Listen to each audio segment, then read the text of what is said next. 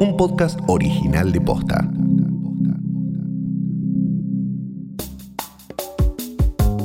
En momentos de crisis o volatilidad económica y dificultad para acceder al dólar, aparecen otras herramientas de inversión. En este episodio te contamos todo lo que tenés que saber sobre las criptomonedas. Hoy es lunes 30 de noviembre. Soy Martina Sotopose y esto pasó posta.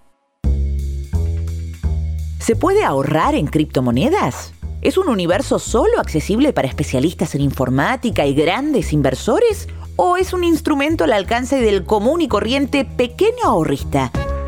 En lo que va del año, Bitcoin logró récords históricos y los mercados de las criptomonedas son los que más crecieron durante la pandemia. Pero, ¿es seguro?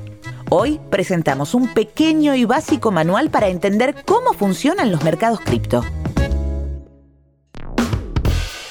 Para empezar, definamos qué es una criptomoneda. Una criptomoneda es una moneda digital, virtual, se fundamenta en el uso de criptografía. Santiago Siri es programador y uno de los primeros impulsores de las criptomonedas en nuestro país y que permite realizar transacciones a través de Internet sin recurrir a una autoridad central como lo puede ser un banco central o un gobierno, por lo cual lo vuelve un instrumento muy eficaz para eh, evitar la censura de las transacciones y garantizarle a sus usuarios plenos derechos económicos sobre ese bien o ese instrumento, ese activo. Hablando mal y pronto, la criptomoneda es dinero digital eso significa que no hay monedas ni billetes físicos. Todo es online. Las transferencias se realizan de persona a persona. No hay bancos ni ningún tipo de intermediarios.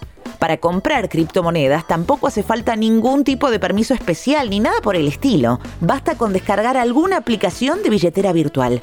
Y antes que lo preguntes, no, no es solo para millonarios buscando grandes inversiones uno puede comenzar a invertir o participar en la economía de las criptomonedas con una inversión mínima de un peso, si quiere, una fracción de peso incluso. Puedes comprar 20 mil dólares, que es lo que cuesta un Bitcoin casi actualmente, o puedes eh, comprar 2 dólares de Bitcoin. No hay ningún requisito económico base para poder participar. En ese sentido es también accesible para cualquiera.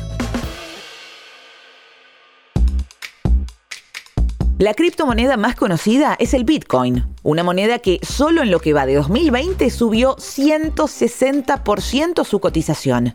Pero cuidado, así como sube, baja.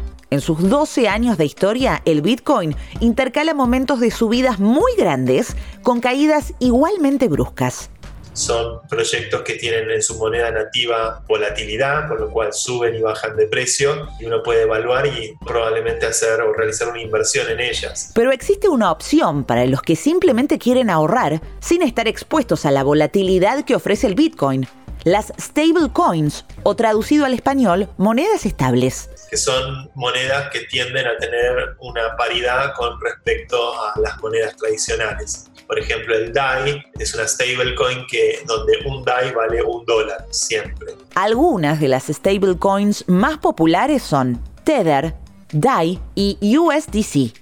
La ventaja de estas monedas es que mantienen la paridad uno a uno con el dólar y sus fluctuaciones van de la mano con la moneda estadounidense.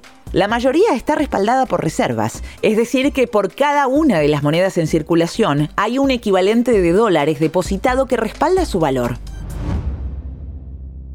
Dato random. El concepto de criptomoneda fue descrito por primera vez por el chino Wei Dai en 1998, cuando propuso la idea de crear un nuevo tipo de dinero descentralizado que usara la criptografía como medio de control. Fue entonces cuando creó B-Money, considerada la primera criptomoneda real. A pesar de que B-Money nunca se implementó, sentó las bases teóricas para el desarrollo de las criptomonedas actuales. En 2009, un desarrollador japonés de identidad desconocida, pero bajo el seudónimo de Satoshi Nakamoto, lanzó Bitcoin, la primera criptomoneda en operar en los mercados y también la más popular. Al día de la publicación de este episodio, un Bitcoin cotiza 19.674 dólares por unidad, algo más de un millón y medio de pesos. Bueno, muy lindo todo, pero ¿cómo puedo ahorrar en esta moneda? ¿Dónde las consigo? Existen lo que se llaman exchanges o sitios de intercambio, que son estos sitios que permiten tradear o intercambiar eh, dinero fiat, es decir, pesos o dólares, por eh, criptomoneda, Bitcoin, Ether o DAI, por ejemplo. Y generalmente la liquidez de, de estas criptomonedas es bastante grande. A nivel diario se transaccionan más de 3 mil millones de dólares por lo cual, eh, a menos que estés haciendo una operación de miles de millones de dólares que pueda hacer tambalear el mercado un día, eh, es muy factible que puedas eh, retirarte con tus ganancias en el momento que quieras. La liquidez es muy grande y puedes entrar y salir rápidamente usando cualquiera, cualquier exchange que esté en tu país. Además, existen billeteras virtuales, aplicaciones gratuitas que permiten comprar y vender la cantidad de criptomonedas que quieras en el momento que quieras.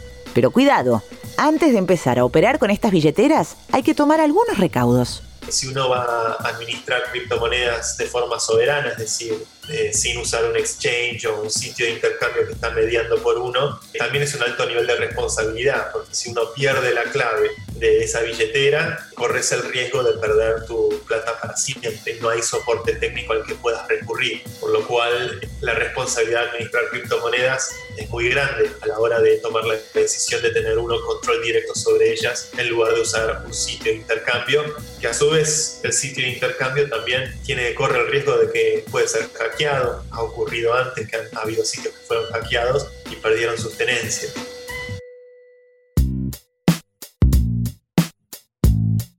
Entonces, resumiendo, para los principiantes que quieran ahorrar en criptomonedas, el primer paso es armarse una cuenta en algún sitio de exchange o intercambio. Paso número 2. Empezar a utilizar billeteras virtuales que operen en criptomonedas. Y por último, pero no menos importante, mantenerse informado antes de tomar cualquier decisión. Lo aconsejable es, sobre todo con este tipo de tecnología, educarse y formarse para entender cómo funcionan, para qué funcionan, cómo se usan. Y creo que el, mejor retorno de inversión que va a haber al, final del día es el conocimiento que traen, porque uno al aprender de criptomonedas no solamente va a aprender sobre Bitcoin o Ethereum o contratos inteligentes, sino que va a aprender también sobre cómo funciona el sistema financiero internacional, cómo funcionan las monedas tradicionales y con ese conocimiento uno seguramente va a poder tomar mejores decisiones a la hora de hacer una inversión económica. Esto pasó posta es una producción original de posta. Escúchanos de lunes a viernes al final del día en Spotify, Apple Podcast, Google Podcast, Deezer y en todas las apps de podcast. Si te gustó este episodio, compartilo con alguien a quien creas que le puede interesar. Y si nos escuchas en Apple Podcast, te invitamos a que nos dejes una reseña. Nos suma muchísimo para que más gente nos descubra. Búscanos en Instagram y en Twitter. Somos arroba postafm. En la producción estuvieron Galia Moldavsky y Fede Ferreira. Nuestro editor es Leo Fernández. En la dirección general, Luciano Banchero y Diego del Agostino. Soy Martina Sotopose y esto pasó posta.